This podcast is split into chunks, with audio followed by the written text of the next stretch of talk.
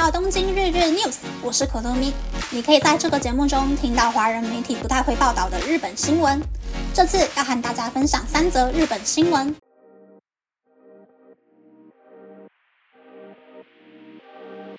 第一则新闻是日本银行总裁黑田东彦上任十年，至今为止所采取的超低利率政策，虽然挹注了大量金钱，但却在他即将下台前，依旧未达成理想的物价水准。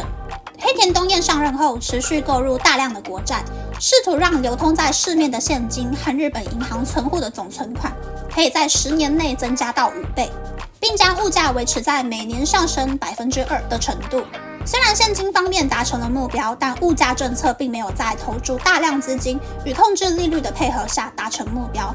日本银行总裁即将在四月八日退任，期待下一位总裁能够有智慧地解决现今的多重经济问题。第二则新闻是，为了缩小日本全国的贫富差距，厚生劳动省预计在今年十月调整最低薪资。日本的最低薪资总共分成四个等级，A 等是包含东京都的六个县，最低时薪是日币一千零七十二元。；B 等是包含京都府的十一个县，最低时薪是日币九百六十八元。；C 等是包含北海道的十四个县，最低时薪是日币九百二十元。；D 等是包含冲绳县的十六个县。最低时薪是日币八百五十三元。从十月开始，将会改成 A、B、C 三种等级，以缩短最高与最低时薪的差异，以改善城乡造成的贫富差距。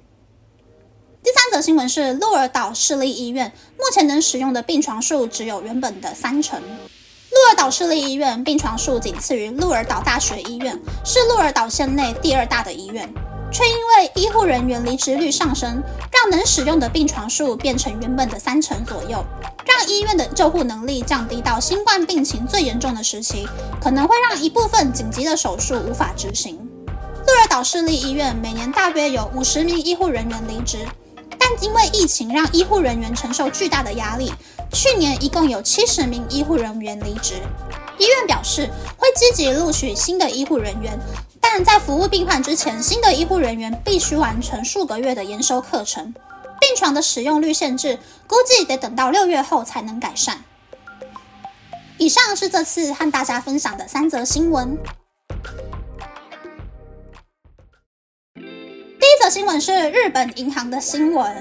日本银行一直有想用每年提高百分之二物价。再搭配超低利率的方法，带动整个日本经济活络起来。殊不知，日本的公司不加薪，物价没有涨。日本人对于投资理财超级没有概念，钱只会存在银行，不会拿出来用，所以投资市场非常冷清。日本政府甚至推出在一定额度内不收手续费也不收税的基金交易模式，但在疫情前都没有什么人在用。反而是等到乌俄战争之后，物价涨到夸张的水准，才开始有人进行基金的交易。然后最近在 Instagram 上可以常常滑到免费的投资理财入门讲座。我之前有报名过一个大概一个半小时的说明会，大致上就是在教一些投资小白，物价如果一直涨的话，钱只存在银行里，二十年后就会掉价哦。要搭配一定的投资才能够赚回那个物价差。或者是教基金理财的入门知识，我听一听就觉得，嗯，有点无聊。因为我大概在十八岁高中毕业过后，就有在小额投资基金。想当年，大学毕业旅行的零用钱就是我用基金赚来的。但参加讲座的日本人，我觉得他们的年纪大概都在三四十岁左右，看起来都是一脸受益良多的样子，好像这辈子都没有听过这一些理财知识。也难怪日本央行的政策会失败啦。第二则新闻是调整最低薪资的新闻。日本每年都会在十月一日调整最低薪资。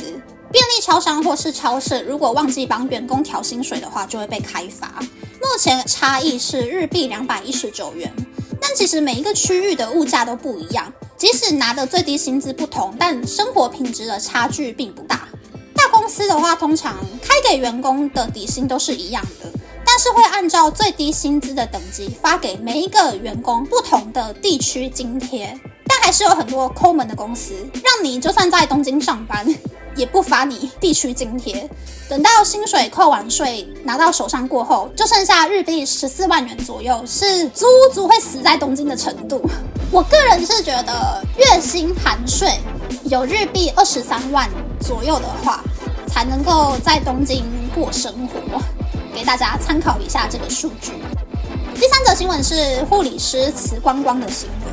去年疫情还很严重的时候，我有看到一个新闻是说，有医院表示收太多新冠的病患，所以医院接收的普通患者不够多，医院没有赚到钱，所以就不发 bonus 了。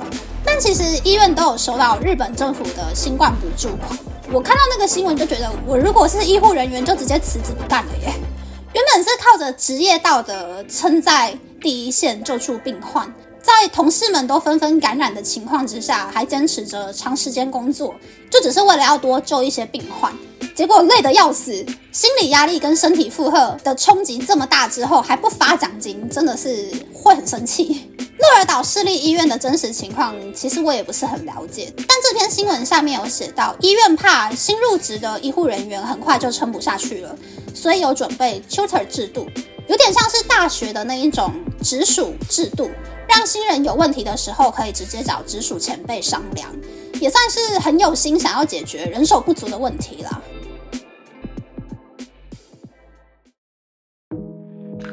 接下来想要和大家分享。